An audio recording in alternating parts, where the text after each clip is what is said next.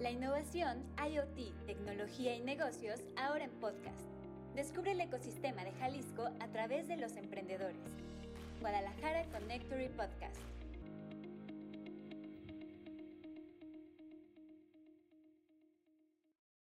Hola, muy buen día y bienvenidos al podcast de Guadalajara Connectory. Mi nombre es Verónica Rodríguez y me da muchísimo gusto que nos acompañen en una emisión más de este podcast.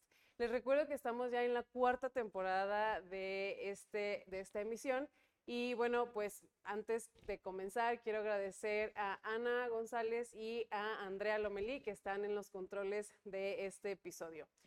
Bueno, pues vamos arrancando, no sin antes presentarles a nuestra invitada del día de hoy, que ya teníamos ganas de tenerla aquí en Connector y por fin se nos hizo. Aide Martínez, ¿cómo estás? Hola, muy bien, gracias. Muchas, muchas gracias por la invitación y encantada de estar aquí con ustedes.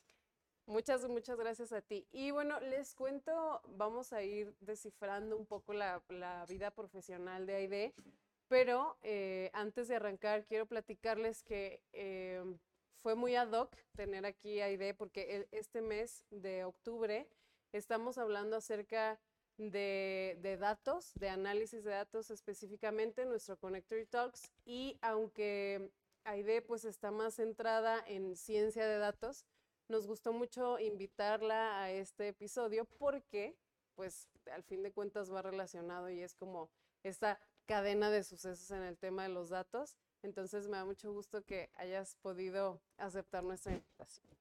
Muy bien, pues vamos comenzando por el inicio de tu desarrollo profesional. ¿Qué te parece si nos cuentas qué estudias tú como, como primer eh, instrumento ¿no? universitario y por qué decides estudiar esto? Ok. Ah, yo estudié ingeniería en sistemas computacionales. Estudié aquí en la UNIVA, en una universidad local aquí de Guadalajara.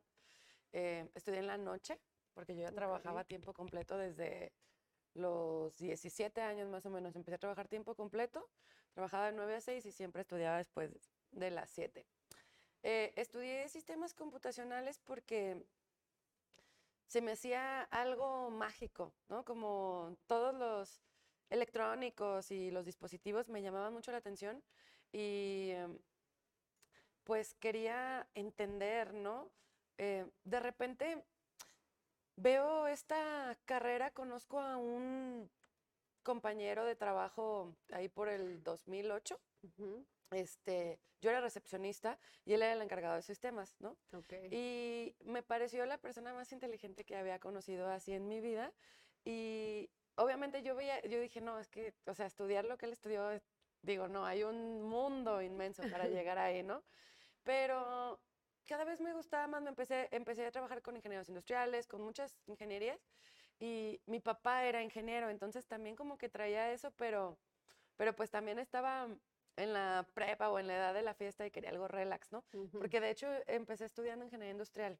Okay. Hice dos años de ingeniería industrial y luego me di de baja y ya me cambié a sistemas porque un día así dije, tuve como una epifanía y dije, basta, voy a hacer lo que yo quiero, ¿no? O sea...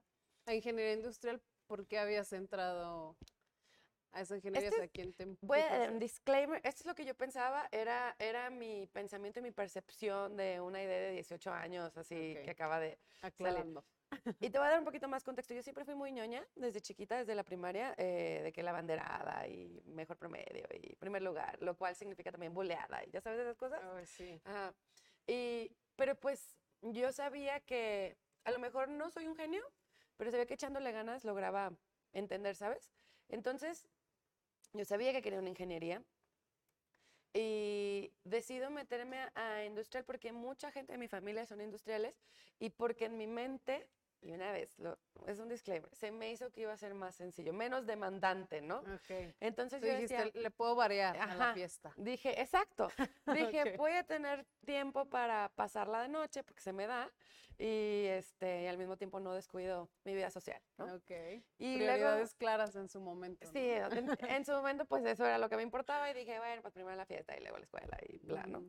Y este pero pues pasa el tiempo y pasan situaciones personales y muchas cosas y un día te digo, tengo esta epifanía y digo, ¿sabes qué? No, o sea, yo realmente, ay, y porque, y siempre vienen estas personas que te van a decir como, ay, no manches, ¿cómo vas a estudiar sistemas? ¿No? No, no, ay, ¿tú sistemas? No, tú deberías estar en diseño o bla, o- y era como, Claro. entonces como que te la crees, ¿no? Bueno, creo que en ese entonces no tenía muy sólida mi autoestima y mi confianza en mí misma, entonces te crees lo que la gente te dice, ¿no?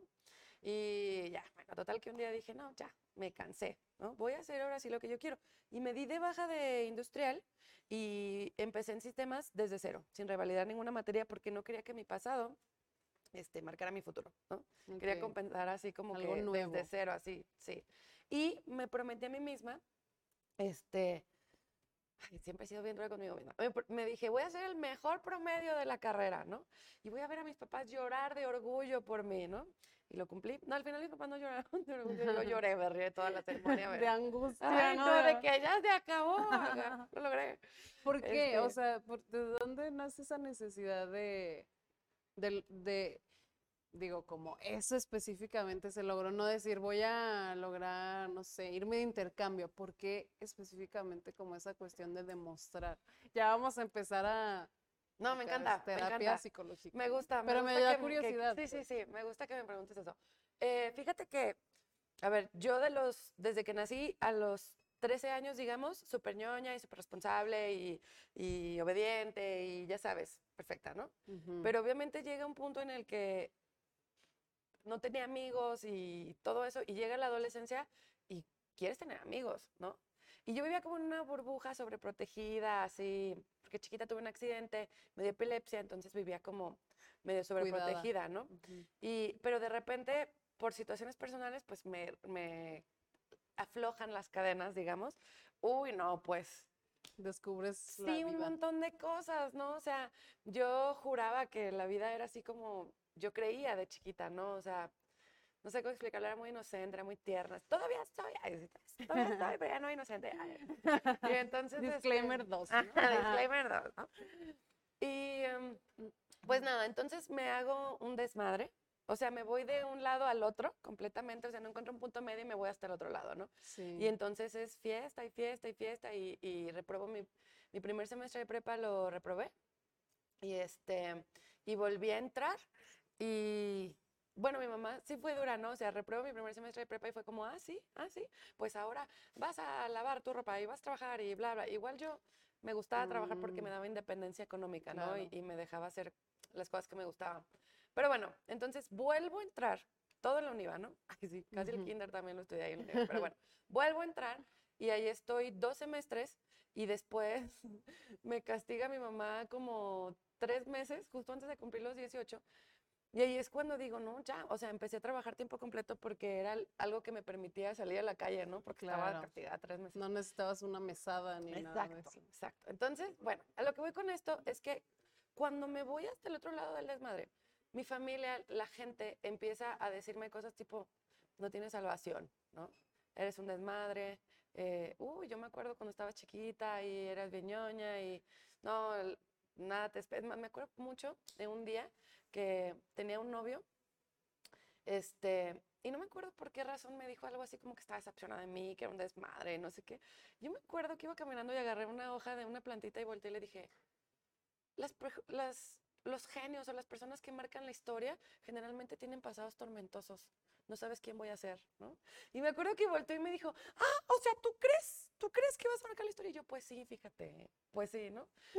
Entonces, como... a ¿Y lo que dónde está ahora ese? Ajá, nadie sabe. ¿Quién sabe? No sé.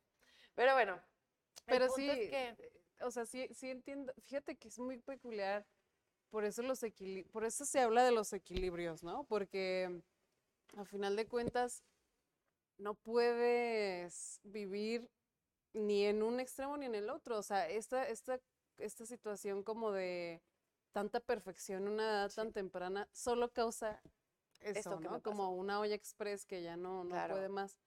Entonces, ya regresando como a este momento, bueno, al, al momento de la universidad, tú haces esto, digamos, en cierta forma por resarcir todo ese Sí, daño que habías hecho. lo yo vi sufrir a mis papás, ¿sabes? O sea, pues claramente de, la noche a la mañana ya, ya no era su hija perfecta, ¿no? Y, y estaban sufriendo un montón. Y, y es que yo sí hacía cosas muy irresponsables que no le recomiendo a nadie, pero, o sea, en ese entonces no había redes sociales y los celulares eran más simples, ¿no? Entonces yo me salía el viernes en la noche y probablemente llegaba hasta el domingo y tenía el celular apagado. Entonces mis papás no tenían ni idea dónde, o sea, los reconozco que los hice sufrir un montón, ¿no? Sí. Eh, entonces un día mi hermano, que es dos años mayor que yo, se gradúa con el mejor promedio y veo a mis papás llorar de emoción y dije, ay, yo quiero verlos así por mí, ¿sabes? Ajá. Entonces realmente mm, suena un poco triste, no triste. Eran mis prioridades de ese momento, ¿no? Pero más lo hice por mis papás, ¿no? O Sí. sea, siento que los había hecho sufrir tanto, tanto y tenían ya cero esperanza en mí, como que decían, no manches, no sé qué va a pasar. Y entonces dije, no, vas a ver, vas a ver que yo logro lo que me proponga y me voy a proponer graduarme con el mejor promedio y lo voy a hacer y voy a hacerte llorar el día de la graduación, ¿no? Y así fue. Sí, ¿tú les y- advertiste a ellos de este plan o fue Sí, como solo porque se me los habían voy a- corrido en la casa. Oh, tengo una historia buena. Luego me invitas a más episodios. Sí, a lo mejor. A lo mejor de otro, en otro espacio, Ajá, Sí, pero ya, suena más detalles, ay, sí. No, me habían corrido justo cuando, en ese momento en que decidí irme a sistemas, o sea, hubo un problema familiar acá y me corrieron de la casa y estaba yo viviendo en un departamento donde, o sea, aparte mi mamá es súper dura, así que solo te puedes llevar lo que tú compraste con tu dinero y yo de que una bolsa de basura y tres playeras, ¿no? O sea, y yo, bueno, pues ni pedo. Sí. Lo bueno que ya trabajaba, ¿no? Ya trabajaba y tenía mis ingresos, pero pues me salí de la escuela, me salí de todo. Y ahí, estando en esa situación, estando en el hoyo, literal, Ujú. fue cuando dije, a ver, no hay más, ¿no? O me hundo más, o sea, estoy ya casi en el núcleo de la tierra, ¿no?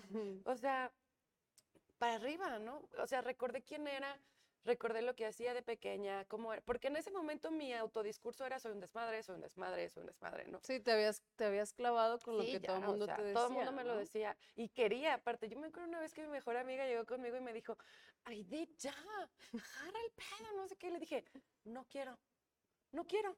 Y mientras no quiera, no va a pasar. Y literal, ¿no? Hasta que sí quise. Hasta que sí Sí. quise y me comprometí y hablé con mis papás, o sea, me acuerdo que entré y les pedí disculpas y me comprometí, les prometí, hicimos ajustes de horario y, y estas van a ser mis horas y esto sí, y, y no les, o sea, y sé que va a haber días que a lo mejor no lo voy a cumplir, pero no voy a volver como A a lo- lo que hacía sí, antes, ¿no? Quiero claro. que confíen en mí, quiero que me vean como, como borrón y cuenta nueva, ¿no? Y me dieron así la confianza y yo se las devolví, ¿no? O sea, Guau, ajá, qué padre. ya sé. Pero siento que sí tiene que ver mucho con tus capacidades de aprendizaje, porque hay gente que, que sí dice, ¿no? Es que yo, por más que trato de veras, no aprendo o no, o no, o no puedo, no me sale. Sí pasa, ¿no? O sea, Claro, siendo pero- honestos, pues no, no todo es de echarle ganas, eso es a lo que voy, pues. No, definitivamente no. O sea, hay estructuras sociales, hay mil cosas que nuestro contexto en, en donde crecimos, el discurso que traemos. Sin embargo, eh, algo que para mí fue como un disparador de cambio muy grande. Ya, ya me había cambiado, ya estaba en sistemas, estaba en mi primer semestre y tenía una clase que llamo de relleno, ¿no? Pero ahorita son las que más me gustan. No sé, era como, ah, como ética o algo así. Filosofía, no sé, y ahora son las que más me gustan, pero en ese entonces era como, "Eh, Sí. bueno, ¿dónde juego, no? Acá Candy Crush o lo que sea. Bueno, pero me acuerdo perfecto que el profe, era un profe bien intenso, ¿no? Así, y eso me encantaba. O sea, yo llegaba dispuesta a jugar Candy Crush, pero el profe te atrapaba. Y me acuerdo que nos dijo así como que lo único eh, seguro que tenemos en este mundo es la duda, ¿no? Eso significa que no somos ni siquiera lo que pensamos que somos. Yo puedo ser quien yo quiera ser, pero yo estoy anclado a mi propio discurso. Y si yo digo, yo soy así, yo soy así, yo soy así, pues así voy a seguir siendo. Pero si tú lo cambias y un día lo dices, y eso como que dije, será, ay sí señor, es neta. Y al día siguiente empecé a decir, soy responsable, so- entrego tareas, le entiendo a las cosas, soy bla, soy bla. Y lo seguí, lo seguí, lo seguí, lo seguí y lo soy, ¿no? Lo fui, Claro, ¿no? sí, Ahorita ya sí, soy otra sí. cosa muy diferente. Pero lo fui, Te funcionó en me su momento. funcionó. Y entonces, el graduarme con, con las mejores calificaciones de mi generación, de todos los de la mañana y de la noche, porque aparte me pasé de lanza, ¿no? Así, no manches, yo me acuerdo y lloraba y berreaba así, mis profes, pero lo lograste y yo, es que no sé por qué estoy llorando, pero estoy llorando muchísimo. gracias a eso me gané una beca para estudiar una especialidad en inteligencia artificial en Japón. Ok. Ajá. ¿Y por qué en inteligencia artificial? ¿Qué, o sea, ¿qué te llama la atención? Fíjate que eso también está bien random, o sea, como que veo que la vida me apuntaba a, a la inteligencia artificial. O sea, haz de cuenta, yo quería, tenía como que todo un plan estratégico cuando empecé a estudiar sistemas, pues esto fue hace como 13 años, eh, y no estaba en una universidad como de renombre, ¿sabes? O sea, y no tenía experiencia en el área, entonces yo armaba como mis estrategias para encontrar un buen trabajo, ¿no? Para salir adelante. Em, y me di cuenta que una de esas estrategias era, pues a lo mejor estudiar en el extranjero. Lo intenté, no se dio y dije, ¿sabes qué? No importa, seguimos, ¿no? Sí. Entonces entré a Intel, entré a Intel como becaria y dije, tener Intel Ah, en mi currículum me va a abrir un montón de puertas, la verdad, ¿no? Sí. Entonces, eh, efectivamente, Intel, es- estando en mi currículum, pues sí, cambió y me abrió puertas, ¿no? También trabajé en HP, pero en HP no estuve nada de tecnología, estaba en cosas de mercadotecnia y diseño y, y páginas web y así, un poco, mm, pero no en IT, o sea, Ujú. estaba como en áreas administrativas. Entonces, estando en Intel, mi mejor amiga en ese entonces me acuerdo que me escribe y me dice, oye, ¿tú qué le sabes a las computadoras? ¿Me puedes ayudar a buscar un programa de intercambio o algo así? Yo, "Ah, Simón. Y ya busqué y le mandé y le dije, mira, hay todas estas opciones, ¿no? Ella, ella estudió comercio internacional. Le dije, mira, hay todas estas opciones para que las revises. Ah, órale, chido. Y como a la media hora me dice, oye amiga, deberías revisar esta porque esta no tiene nada para mí, pero sí tiene para ti. Es en Japón y no sé qué. Y dije, ah, pues le voy a dar un vistazo. Y lo revisé y la neta fue como, órale, pues está bien perro. Ujú. Hablé para revisar porque pedían que tenía que estar titulada y todavía estaba terminando mi carrera. Y me dice, no, pero este programa es cada año, no sé qué, bla, bla. Y literal me puse un recordatorio en el calendario de Google para el año siguiente. Y Ok. ya me olvidé, fin. bye. Al año siguiente llega el recordatorio y dije, bueno, pues lo voy a intentar, ¿no? Ya sabes, mil burocracia y que, y que las cartas y que esto y que el, las- el cardex traducido en italiano, chino, todo, ¿no? Sí. pues dije, ni modo, o sea, las cosas que a veces cuestan más, pues también se disfrutan más, ¿no? Entonces hice todo, pedí mis cartas de recomendación, afortunadamente, pues los profes de la carrera, la neta, como que de, de entrada no confiaban en mí y luego ya me amaban, ¿no? Entonces tuve unas cartas pasadas de lanza, así de que yo las leí y lloraba, ¿no? Así que, ay, profe, qué chido, ¿no? Y este, y quedé, y quedé y me avisaron, haz de cuenta, yo apliqué en abril y como en agosto o septiembre fue cuando ya me dijeron, te vas, ¿no? Y no manches, todavía recuerdo así como me tiré al piso, así yo de que no manches, mi bu-". o sea, jamás lo hubiera pensado porque era una beca que incluía todo, ¿no? Manutención, vuelos y así. Y ese es un detalle que se me había olvidado mencionar. Desde los 20 años, mi hermano y yo em, entramos a mantener a nuestros papás por diferentes situaciones económicas que pasaron en la casa. Entonces, ni por aquí se me ocurría irme a un intercambio porque pues no había Sí, tenías que Dinero. proveer, ¿no? En- Exactamente. en Entonces, de- mis ahorros y todo generalmente se iban en la casa y la casa y la casa. Y no me arrepiento de eso, la neta. Este, agradezco haber tenido esa oportunidad porque también eso me hizo más responsable, ¿no? Claro, totalmente. Probablemente ahorita estaría perdida en la fiesta, no lo sabemos. Pero bueno, Sí. entonces, este, ¿por qué inteligencia artificial? Venía una, una carta de cursos, o sea, se cuenta que este es un programa que se hace cada año donde se llevan a 34 mexicanos a Japón y son diferentes cursos, ¿no? De que computación, em, software, diseño, medicina, em, leyes, de todo. Y dentro de cada curso hay como subcursos. Y acá habían varios, ¿no? Como sistemas expertos que son como muy similares. Este, ¿qué más? No sé, control y electrónica y bla, y, y, mm, IoT e inteligencia artificial era un curso. Y yo me acuerdo que cuando yo estaba en Intel, pues era de lo que se hablaba, ¿no? Se hablaba de IoT, de inteligencia artificial. Y a lo mejor yo no, ni siquiera en ese momento entendía qué, ¿Qué era, era? Sí, ¿sabes? claro. Pero yo decía, ese suena súper sexy. Ese quiero. intriga. Sí, ese quiero. Y realmente, fíjate que mm, yo, un- uno de mis primeros trabajos donde conocía a este ingeniero que dije, ay, es el más inteligente del mundo, era un lugar donde éramos mayoristas de em, circuito cerrado de televisión, plumas, cámaras, los pininos de los biometrics y todas esas cosas. Me acuerdo que estaban haciendo unos pininos de reconocimiento de, de placas, reconocimiento de imágenes, procesamiento de imágenes, y lo viví bien cerquita cuando yo tenía 17 años. Sí, o sea, de alguna forma, eh, bueno, más bien, eso es. Ajá, eso ¿no? era, Ajá. ¿no? Entonces yo decía, wow, qué loco. Y me acuerdo una vez en una entrevista en Intel que me hicieron llorar horrible y me preguntaban, ¿tú cómo te ves en 10 años? Y yo, pues voy a tener mi propia empresa de casas inteligentes. Y me decían, ¿sabes cómo se llama esa área? Y yo, no, se llama domótica. ¿Cómo? Si no sabes cómo es, no sé, me, me destrozaron. Pero entonces ya conectaba, ¿no? Y yo, ah, domótica, no sé qué. Total, ya, pues me aceptan en ese curso y me cambió la vida. O sea, de verdad, sí. me cambió la vida. Pues es que es literalmente ir a otro mundo. sí. ¿no? O sea, algo totalmente ajeno a, pues, al occidente, tal cual, Sí, ¿no? Y, sí. ¿y cuánto tiempo dura este, Yo estuve allá 11 meses, Ok, pues fue un tiempo. donde fueron cuatro meses de japonés intensivo y los demás fueron ya de la especialidad tal cual, ¿no? Pero para mí significó mucho en todos los aspectos, Claro. porque yo la prepa y la carrera pues las hice trabajando, o sea, no Sí. vivía una prepa normal, ¿no? O sea, no era como que, ay, desmadre así, o sea, sí y no, porque tenía que ser responsable tanto en el trabajo como en la escuela, porque no podía fallar.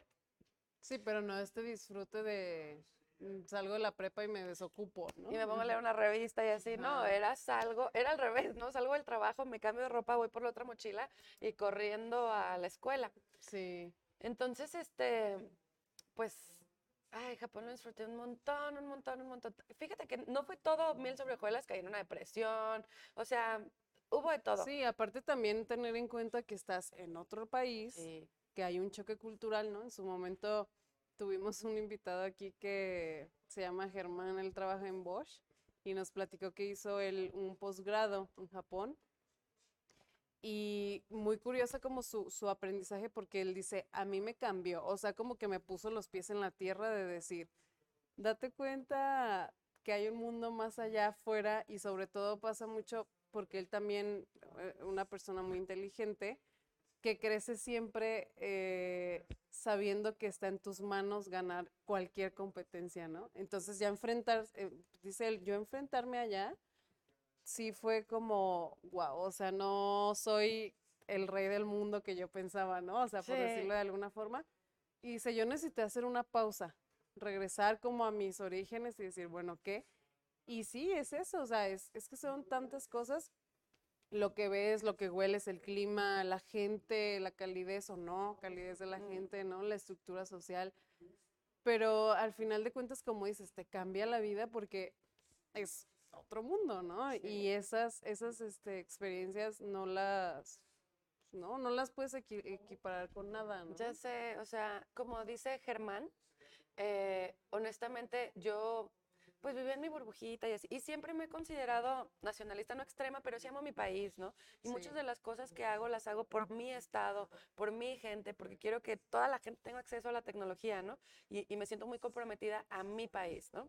Sin embargo, eh, estando allá, o sea, no sé cómo explicarte, siempre me ha gustado viajar, pero yo quería conocer todo México y todos los pueblos, todas las ciudades. Pero estando allá, me acuerdo de estar en un templo shintoísta o budista o algún templo en Japón y Sí. sentir algo bien extremo dentro de mí y decir, quiero conocer todo el mundo. O sea, quiero conocer templos, quiero conocer otros pensamientos, quiero conocer todo. O sea, me encantó, me encantó ver que, como dice Germán, entonces uno siente aquí, ay, me gradué con los mejores promedios, ay, sois la mejor. Y de repente llegas al laboratorio de investigación con los japoneses que están haciendo un dispositivo que por medio de electroencefalogramas en el 2015 ya movía solito una silla de ruedas, ¿no?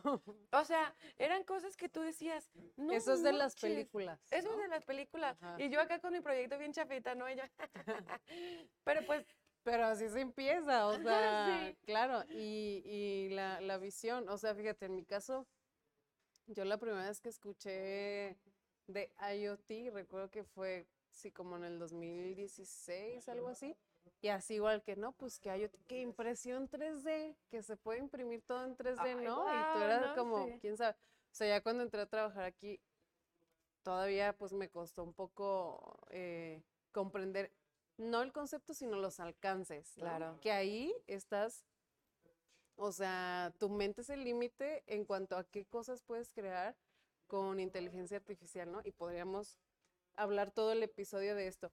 Pero bueno, vamos avanzando un poquito más. Después ya, o sea, regresas y ¿qué pasa? O sea, empiezas a trabajar, Sí. empiezas a colaborar. ¿Qué haces? fíjate que, este, nada más como un paréntesis. Sí. Entonces, era IoT inteligencia artificial, pero si, si hablamos en general de inteligencia artificial, pues está la parte del hardware y del software. Y Ujú. digamos que yo me terminé inclinando al software. ¿no? Ok. Dejé como los dispositivos, dejé la parte de IoT tal cual, y yo nada más me quedé con los datos, ¿no?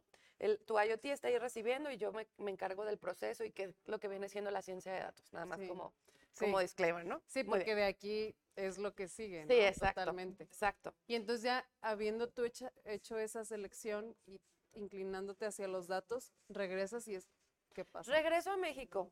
Y en México, en el, yo regreso aquí en noviembre del 2015.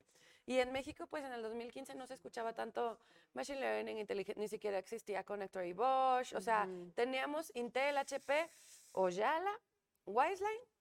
Y eran como las grandes, ¿no? Y Oracle y todas las demás, ¿no? Y no se escuchaba mucho de datos o de ciencia de datos, inteligencia artificial.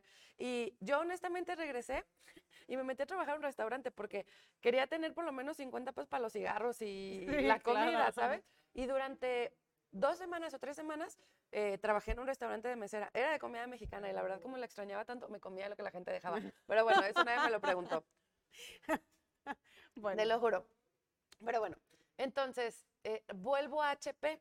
Yo antes de irme a Japón estaba en HP y cuando regreso le mando un mail a que era mi jefe, le digo, oye, ya voy de regreso a Japón. Y me dice, ah, pues aquí está la vacante y bla, bla. O sea, no me hizo el paro así, fue como el proceso normal, pero te considero, ¿no? ujú, Y entré luego, luego, ¿no? El 14 de diciembre o 10 de diciembre ya estaba trabajando en HP, no me tardé, la verdad, mucho. Pero llegué a HP a soporte. Ok. Llegué a HP a soporte nivel 2 y hacía soporte de todo, bases de datos, Linux, eh, redes. eh, al final me especialicé mucho en redes, pero hacía soporte de todo. Y, y, pues me contrataron como recién egresada. Y yo veía como un grupito de recién egresados que acabábamos de entrar, pues nos llevábamos la mayor carga de trabajo, ¿no? Y yo veía como, pues, mientras yo escuchaba esto de la meritocracia y la madre, yo decía, "Mm, no lo veo muy bien, ¿no? Claro. Entonces yo me acuerdo que luchábamos y yo volteaba con mis compañeritos que eran recién egresados igual que yo y les decía, lo vamos a lograr, lo vamos a lograr. Y si no es aquí, va a ser en otro lado, ¿no? Porque estábamos en un grupo donde la gente que estaba ahí ya tenía 20 años, 25 años. Entonces, como que tú entrabas y pensabas, ah, no, pues yo también me voy a quedar aquí 25 Ujú. años. Y yo decía, no, yo no, papacito, no, o Ujú. mamacita. Total que entonces, un día pasa algo así, me ponen a desarrollar todo un curso, lo desarrollo y mandan a mi compañero a dar el curso a Estados Unidos, ¿no? Y, y fue como, ¿qué? Así, me acuerdo que, Tus Ay, no. behind the scenes, ¿no? Sí, yo dije. Suerte. ¿qué pedo, no? O sea, y fui con el gerente y le dije, oye, ¿qué onda? Es más, no fui con el gerente, me fui con el gerente del gerente, ¿no? Y le dije, oye, pero yo hice esto, me está brincando. No, es que él tiene más tiempo. Ya sabes, cosas, justificaciones que honestamente, para, tal vez para ellos hacían sentido, pero para mí, cero. Y entonces en ese momento, ese día en la noche, eh, subí a la terraza de casa de mis papás, me estaba fumando un cigarro y volteé a ver el cielo y le hablé a Dios, al universo, las estrellas, a quien quieras llamarle o como sea, y fue como un, ¿qué, qué me sigue? ¿No? O sea, ya estudié Machine Learning, ya de verdad me partí la madre aprendiendo esto, hice proyectos increíbles, ¿y qué sigue? ¿Qué sigue? ¿Qué Claro. hago? ¿Qué, ¿Para qué estoy aquí? ¿No? Así frustrada. Y, yo, "Ah". y dije, basta, está en mí cambiar mi vida. ¿no? Claro, porque siempre es más fácil que tú te muevas a que intentes cambiar una Exacto. estructura, un sistema, una forma de hacer las cosas. Y mental, digo, para la salud mental, es la mejor decisión. Sí, ¿no? y entonces dije, basta, fin, that's it. Se acabó mi historia en HP. Y me metí a LinkedIn y apliqué a todas las vacantes que decían Machine Learning, Ciencia de Datos, Inteligencia Artificial. No me importaba si decía Senior, Expert, 30 años, me valía madre. Yo apliqué a todas. Yo genuinamente confiaba que con que me dieran la oportunidad, con que me escucharan, con que me invitaran a una entrevista, me lo iba a ganar porque sabía, o sea, yo sé pues así como que les digo, es que de verdad quiero aprender y quiero hacerlo mejor, ¿no? Entonces solo quería que me escucharan. Entonces apliqué las más que pude porque dije, "Bueno, por estadística, menos de una o dos me van a buscar. Y entonces entro al mundo del emprendimiento. Ok. Me contactan de una startup que se llama Rever, que está aquí en, en Guadalajara. Y me contacta el CTO, ¿no? Pero yo venía de empresas con estructuras gigantescas, entonces cuando me contacta un CTO, yo pues, casi me hago del baño, ¿no? Yo, ¡ay, un CTO! Pero Que en realidad aquí- luego en las startups son cinco personas. no manches, solo existían el CTO, el CEO y el CMO. Eran los únicos que existían, ¿no? Fui la primera empleada, ¿no? Confiaron en mí. Él me dijo, el CTO, que hoy en día es uno de mis mayores mentores, Borja Gómez, que es de Barcelona, eh, él me dijo así como, literal, me dio la oportunidad, me dijo, yo te quiero convertir en evangelista del Machine Learning, de la inteligencia artificial. Creo que tienes un montón de potencial y lo voy a explotar y no sé qué. No, pues yo así como, sí, ¿no? Sí, claro Acepto. que sí, ¿no? Y entré al mundo del emprendimiento y esto me llevó también a, pues, conocer muchas startups, todo este mundo que yo no conocía, pues yo era HP Intel, ese era mi mundo, ¿no? Sí. Y eso también me cambió la vida. Y, ah, algo muy importante. Cuando yo me fui a Japón, la beca que nos dieron es una beca que da el gobierno japonés, ¿no? Y aquí la maneja como el CONACYT, pero ellos son los que pagan. Entonces, cuando tú llegas, lo único que te piden a cambio es que regreses a tu país tercermundista y compartas el conocimiento. Y te dan Claro. la mano, ¿no? Y te dicen, ah, confiamos en que lo vas a hacer. Yo me lo tatué. Así fue como, si tú confiaste en mí, si los impuestos de este país están pagando porque yo tenga esta experiencia y este conocimiento, no te voy a fallar. Y entonces dije, necesito ir a compartir el conocimiento que aprendí porque yo les prometí. Y cuando me dice Borja lo de evangelista, entonces fue como, se está Hace cumpliendo, match, se está cumpliendo. Y Bismarck Lepe, el fundador de Wiseline y de Oyala, bueno, creo que cofundador de Oyala, este, era inversionista de Rever. Entonces, un día nos invitaron a Wiseline, al CTO y a mí, porque nos querían vender un, pues su producto, que en ese entonces existía el producto, ahorita ya es pura consultoría. Pero en ese entonces tenían un producto que se llamaba Wiseline y nos lo querían vender y estábamos ahí en la reunión y antes de empezar estaba la persona de ventas y se presenta el CTO, no, pues que yo soy el CTO y ella es la Machine Learning Lead de Rever, ¿no? Y el de ventas pregunta así como, ay, espera, ¿me podrías explicar Machine Learning en 10 segundos? Y yo, ah, pues es esto y esto y esto. Se quedó como, no sé, ay, de verdad no entiendo ese momento, pero como que se quedó traumado. Yo sentí que todo lo había hecho bien y el de que, ¿crees que podrías venir a darnos una plática y explicarnos eso? Y yo, yo no había hecho nada y el sitio dijo, claro que sí, sí, sí, sí, Sí, va a pues, venir y la va a claro. dar. Y yo, sí, ¿no? Nunca había, o sea, yo siempre he sido, a pesar de que era ñoña y boleada, siempre he sido buena para hablar, ¿no? Ujú. Eso nunca se me ha, a lo mejor decía cosas muy ñoñas o no sé, pero nunca le he tenido miedo a hablar y me gustaba exponer y me gustaba eso, pero nunca había dado una conferencia. Entonces, Borja me preparó día y noche y me tenía ahí y y ensayaba y como, creo que como es de España es muy directo, ¿no? Yo es que aquí somos como, ay, lo hiciste re bien y luego te volteas y dices, ay, pobrecita, ¿no? No, Sí. él era, qué horror, quiero vomitar. O sea, te voy a exponer y quiero vomitar. Y empezaba y, y fue muy duro, pero me convirtió en muy buena expositora, ¿no? Entonces, mi primer charla de inteligencia artificial la di en las instalaciones de Wiseline, pero para lo que entonces era Startup GDL, que era un bracito Mm, ok. que es esta non-profit que crea Bismarck también para apoyar startups tanto de Latinoamérica como de Estados Unidos, ¿no? Unas para tener conexión allá y las de allá para tener conexión acá y les facilitaban el mundo. Entonces fue una plática para inversionistas y personas con background no técnico. Ok. Entonces, me, mm, pues me fue re bien. O sea, de repente llegué y eran más de 90 personas en la sala. Y yo me acuerdo los primeros cinco minutos me temblaba la mano y así, pero de repente, ¿viste la película de Soul de Disney? Sí. Y que de repente están como en su zona y está el que está tocando el piano y así. Pues de repente, después de cinco minutos, yo estaba en mi zona. Estaba hablando y estaba exponiendo y, y bla, y las preguntas, y fue como un hype, un- una euforia y, y al mismo tiempo conectar y ver que la gente, a mí me gusta mucho ver a los ojos, te lo acabo de decir, ¿no? Y ver que la, ahí lo puedes ver si te están entendiendo o no. Sí. O sea, tú puedes ver si la gente le hace como, "Ah", o si le hace como, ah, sí, ¿no?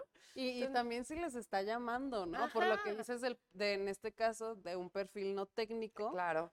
de estar en cero, o sea, yo podría aplicarlo en mi empresa, ¿no? O con mis ideas, no sé.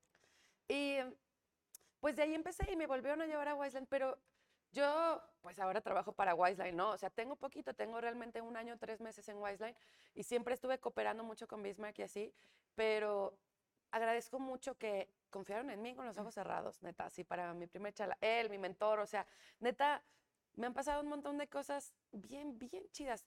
me he partido la madre, o sea, no es como que estaba ahí sentada, ¡ay, llegó! ¿no? De- o sea, sí, también claro. lucho y lucho y lucho, pero sí me han pasado cosas muy, muy chidas.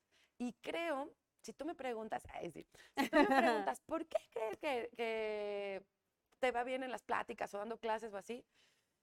Creo que es porque lo explico esperando que la gente me entienda. Y a veces en la academia Clave. la gente explica o expone solo tratando de mostrar lo mucho que sabe. Pasa sin mucho. afán de compartir realmente el conocimiento. ¿no? Yo no me considero, una vez más, no me considero genio ni súper nada, o sea, entonces digo mucho esto como, no manches, si yo pude, todos pueden, ¿no? O sea, si yo lo logré, todos lo podemos lograr. Y, y pues me hablo a mí misma, ¿sabes? O sea, le hablo, le hablo a, a- a todas esas personas que alguna vez sentimos que no podíamos, o que lo vemos difícil, o que nos dan miedo las matemáticas. A esas personas me gusta hablarles.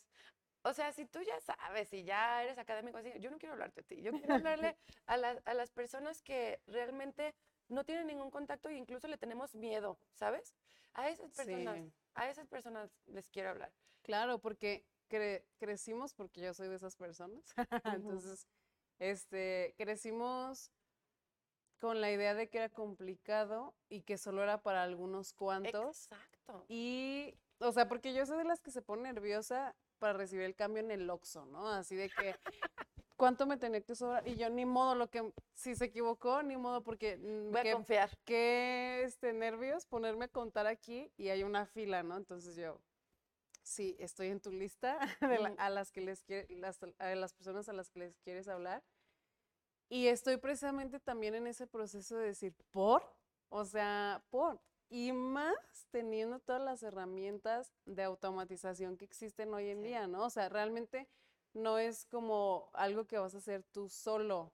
Y e- eso es lo que me da esperanza en mi caso de decir, puede ser, pero, pero también hay metas, ¿no? A cortito plazo, bueno, o sea, si no tenías ni idea, pues vete clavando en un tema, en otro y así. Y es como la forma más sencilla, lo digo entre comillas, de, de lograrlo, pero qué bueno que existan personas, como tú lo dices, que hablen para enseñar, ¿no? No para denotar lo que, lo que hay dentro de sus cabezas, porque es muy común en estos sectores, Sí. ¿no? Entonces, al final tú escuchas un genio hablar y dices, ni siquiera logras empatizar, ¿no? Ujú. Es más bien como, pues no me imagino ni siquiera pasar una tarde contigo porque no sabría ni qué decirte, ¿no? Y, y, y sí, o sea, la- esa perspectiva creo que es la que hace falta mucho porque vemos el gran déficit que hay de la, en cuanto a la necesidad de ingenieros, de ingenieras, eh, de expertos en temas de tecnología, ¿no? Tú ves el listado de vacantes que existen y dices, ¿cómo? ¿Cómo es posible? Sí. Y a la vez, las generaciones mayores, ¿no? Como en mi caso, que ya te llaman la atención esos temas porque hiciste un, mind- un cambio en tu mindset y entendiste que sí es para todo, no tienes los skills en el momento para poder aplicar, ¿sabes? O sea, es- Sí. es una cosa súper contradictoria y es un, es un paradigma que creo que como me puede pasar a mí, le está pasando a muchas otras personas de mi edad, más o menos, ¿no? Como o millennials, ¿no? Ajá. Pero que dices, pues precisamente por eso, todos los que vienen atrás tienen que aprender que hay una forma, una nueva forma de aprender, valga la redundancia, ¿no? Entonces, Em, yo tengo 33 años, ahí sí. Y, y y no tengo problemas en decirlo y amo tenerlos. Honestamente creo que empecé a vivir mi vida y a ser más feliz y aceptarme a los 30, pero bueno, es otro tema del que no voy a hablar. Pero eh, has mencionado muchas cosas que me gustaría este, complementar, ¿no? Primero que nada, quería contarte de De Cero a Ciencia de Datos, ¿no? Sí, Porque eso cuéntame. no lo había mencionado. Cuéntame, Entonces. De Cero a Ciencia de Datos nace en el 2018. Eh, justo porque yo seguía, ya daba pláticas y ya, daba, ya me había presentado en Talentland 2000, en, no, Campus Party 2017, en un escenario principal donde le hablé a más de mil personas. Esas cosas se me hacían como muy, muy increíbles. Me bajaba del escenario y me daban unas migrañas que me tumbaban de la emoción que me daba y de la euforia que me generaba estar ahí parada en el escenario. De verdad, no sé, eh, amo, amo lo que hago, ¿no? Pero bueno, entonces un día una chica se me acerca y me pregunta si conozco algún diplomado o maestría o posgrado en ciencia de datos en Guadalajara. Y en ese entonces, en el 2018, enero del 2018, no había. No había nada. Había algo en Ciudad de México y algo en Monterrey, pero eran así como esfuerzos aislados, ¿no? Entonces, yo en ese entonces había renunciado a Rever y estaba como buscando mi identidad. Y le dije, ¿sabes qué? Yo te lo doy. Yo te lo doy. Y me dice, ah, ella trabaja, no sé si todavía o ya no, en IBM. Y me dice, es que lo va a pagar IBM, entonces necesito que hagas el formulario. Y yo, "Ay, sin tema, ¿no? Ese día me quedé en Canva. Ah, otro disclaimer, ¿no? Yo soy muy buena para el backend y para programar y para lo que no se ve, ¿no? Pero para hacer diseños y esas cosas, no le he dedicado el suficiente tiempo. Tal vez si le dedico sería mejor, pero me cuesta, ¿no? Sí. Entonces, pues me quedé en Canva haciendo acá que mi logo y el- la estructura del curso y todo. Y quedé satisfecha con lo que hice. Me acuerdo que originalmente era amarillo con negro. Y ahorita ya es de todos colores. Pero bueno, se lo mandé y ya desapareció. Y dije, ¿sabes qué? Dije, bueno, ya hice lo más difícil. Ya tengo la estructura de un curso. Ahora necesito un aliado estratégico, porque en ese entonces, o sea, sí daba pláticas y todo, pero no tenía una reputación tan sólida como la que tengo el día de hoy. Entonces dije, necesito una- un aliado estratégico. En ese entonces, en el mundo de los inversionistas y todo eso, me llevaban a muchas charlas, a hablarle a gente que no hablaba, que quería invertir en inte- inteligencia artificial a lo mejor y no entendía qué era. Entonces iba yo a hablarles y decirles esto y esto y esto. ¿no? Y en ese mundo conocí al entonces director del IJALTI, el Instituto Jalisciense de Tecnologías de Información, y yo le platiqué lo que quería hacer y él me dijo, estábamos en, en un, pues en un evento en Punta Mita. Me dijo, cuando regresemos a Guadalajara, búscame y lo vamos a hacer realidad. Y yo dije, Ay, sí, eso dicen todos, ¿no? sí, Pero claro. dije, pero, pero yo les tomaba la palabra y le mandé un mail y me dijo, vente mañana a las 12, ¿no? Y llegué ahí con mi propuesta y me dijeron, muy bien, Aide, te vamos a dar la sala fulana del Ijalti, vamos a, vamos a reestructurar tu logo, lo vamos a rediseñar, vamos a hacer un sticker, lo vamos a poner ahí, nosotros vamos a cobrar, tú nos vas a facturar y te vamos a dar tu dinero íntegro, excepto por los impuestos, ¿no? Fin. Y yo, ¿en ¿Qué? ¿Tan serio? fácil? Y me dice, sí, porque a mí como clúster me conviene por talento y bla, bla, bla. Y la neta, tenerte aquí y bla, bla. Y yo dije, bueno, pues va, ¿no? Esto fue en febrero. Entonces, el rediseño y la sala y bla, bla, bla. Y el curso empezaba el 8 de mayo del 2018, me acuerdo. Por ahí de como los últimos de abril, yo estaba que me hacía el baño de miedo.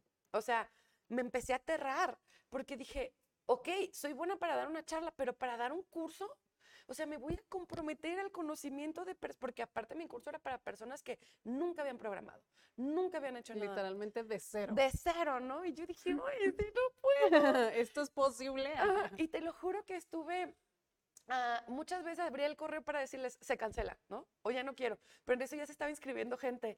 Y ya estaba inscribiendo gente. Más presión. Y, y no sé, o sea, seguí, seguí, seguí.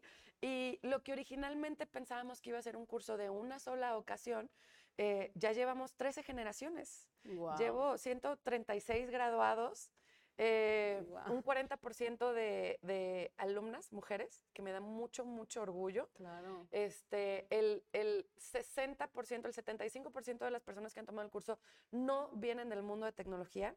O sea, hay un porcentaje grande, hay un 25% de personas que sí vienen del mundo de la tecnología, pero el otro no.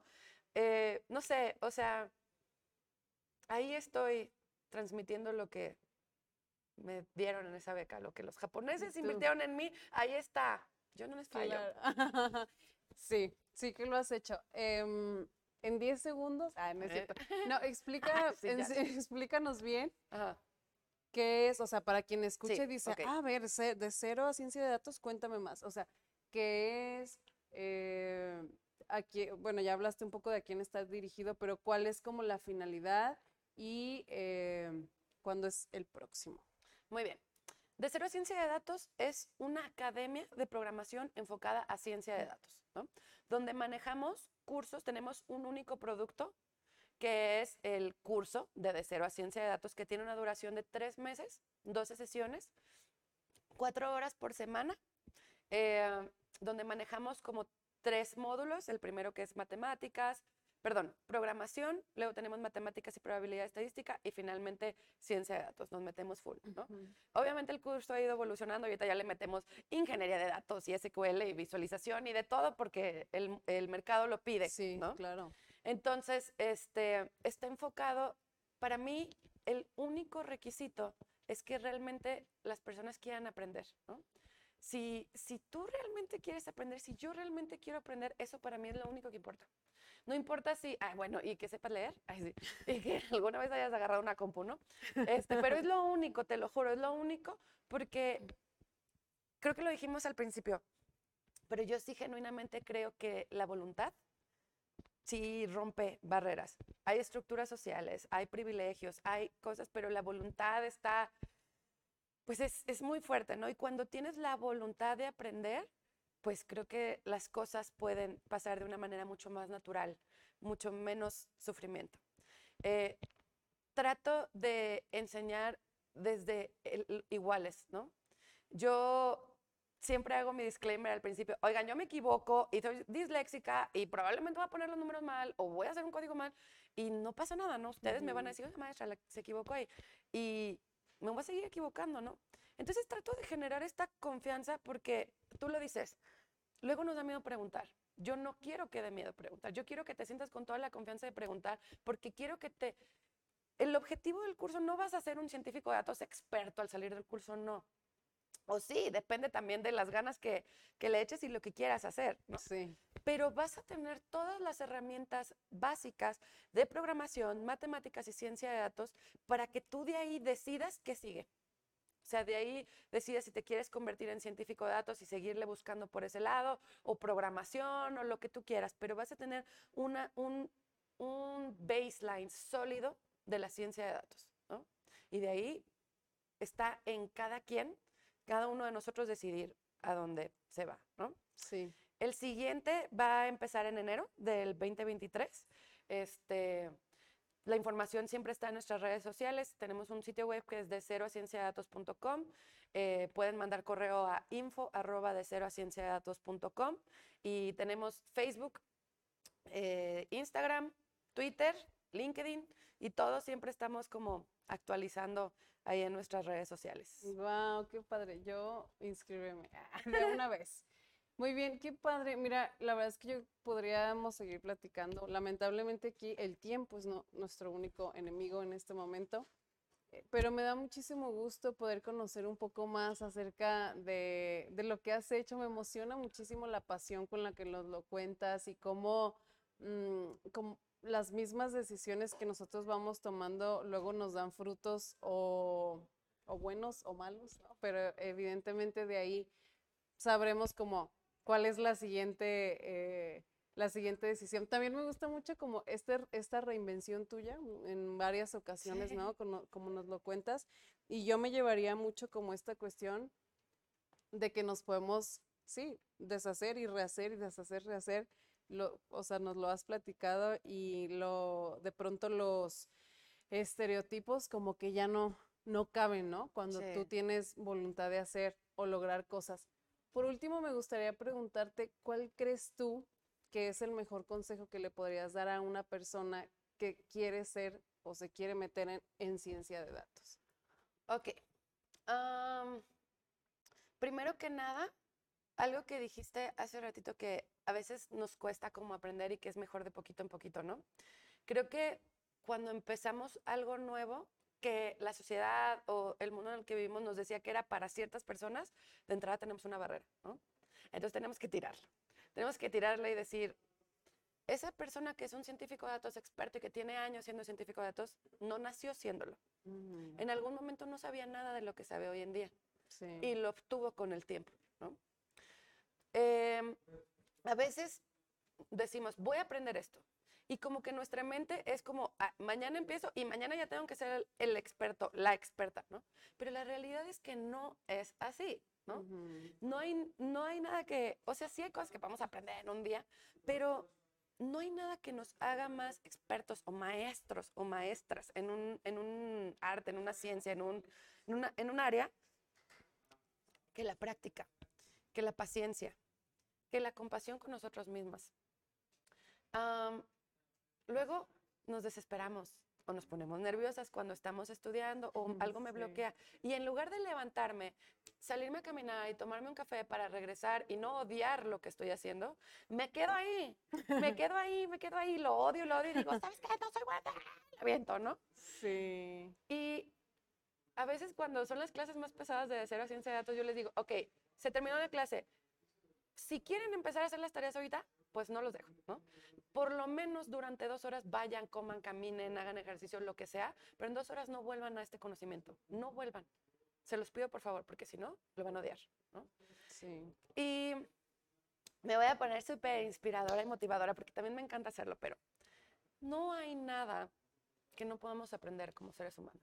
O sea, nuestro cerebro, el cerebro humano, no tiene límites del aprendizaje. ¿No? Y si los tuviera, serían dinámicos y eso significa que los pudiéramos moldear. Eh, se supone que nuestro cerebro está diseñado para hablar cinco idiomas, aprender cinco instrumentos y un montón de cosas así maravillosas, cuando Albert Einstein, eh, antes de morir, bueno, más bien, no sabía que iba a morir, pero les dijo, ¿saben qué? Cuando yo me muera, a mí me incineran porque no quiero que hagan experimentos con mi cuerpo, ¿no? Pero la persona que le hizo la autopsia le robó el cerebro. No más. ¿no? Entonces le robó el cerebro y ya lo demás lo incineraron y así. Y le hicieron mil estudios al cerebro de Albert Einstein porque realmente querían saber si había algo biológico, físico que lo hiciera diferente, Diferente. de los cerebros de las personas normales, digamos, ¿no? Pues no encontraron nada. Nada. Y eso quiere decir que ser un genio no es una cualidad física ni biológica del cerebro. Es una combinación de muchas otras cosas más. Que cualquier persona, simplemente con nacer con un cuerpo normal, de humano, podemos lograr lo que nos propongamos. ¿no? Sí. una vez más, ya lo dijimos, ¿no? Están las estructuras y los privilegios y todo, pero de verdad, de verdad, para mí la clave es creer en nosotros mismos, trabajar en nuestra autoestima, trabajar en nuestra propia imagen y crear como una armadura que repele lo que la gente viene y nos dice, ¿no? Ah, que tú no deberías estar estudiando sistemas. Mira dónde estoy, ¿no? Ah, que las mujeres deberían estar en la cocina. Mira cómo domino el área de tecnología, ¿no? Y como no cocino ni un... A lo mejor sí, cocino bien rico, pero de vez en cuando, ¿no? Sí, Y cuando yo lo elijo, no por obligación y no porque es mi rol ni mi género, claro, ¿sabes? total. Sí. Y, y no sé, o sea, creo que el consejo que yo le daría a cualquier persona que quiera entrar a ciencia de datos o a lo que sea, es que si realmente lo quieres hacer, si tu corazón, si aquí el estómago te dice, quiero hacer esto con todas mis fuerzas, le hagas caso y no te rindas. Los sueños no se cumplen fácil, bueno, por lo menos las personas que no somos tan privilegiadas, ¿verdad? No se cumplen los sueños tan fácil. Es tocar y tocar puertas y te van a cerrar y te las van a aventar en la jeta y te va a doler la nariz y te va a arder. Pero si realmente lo quieres y si realmente es tu sueño, tú vas y tocar y tocar y tocar hasta que arrebates la silla de la mesa, te sientes ahí y digas, soy la líder del equipo de datos de Wiseline, donde eh, estoy a cargo de más de 115 ingenieros de datos, científicos de datos y analistas de datos. Y soy mujer. Y la gente no creía. Y aquí estoy, porque he tocado y he tocado y he tocado. Y no hay nada físico ni biológico que me diferencie de ninguna otra persona. Entonces, es tocar y tocar y tocar. Y levantarte. Y si algún día no te quieres levantar de la cama, pues darte unas nalgaditas literal y decir, vamos, lo que sientes no es para siempre. Todo pasa, todo cambia y solo somos el momento presente. Tienes toda la razón. Muchas gracias, muchísimas gracias, de verdad. Qué bueno que esto queda grabado para poderlo escuchar las veces que sea necesario. Y, y mil, mil gracias por, por abrirte, por contarnos, por platicarnos eh, acerca de ti y ir un poco más allá de la parte profesional y entender también un poco tu contexto familiar, social, personal. La verdad es que lo valoramos muchísimo.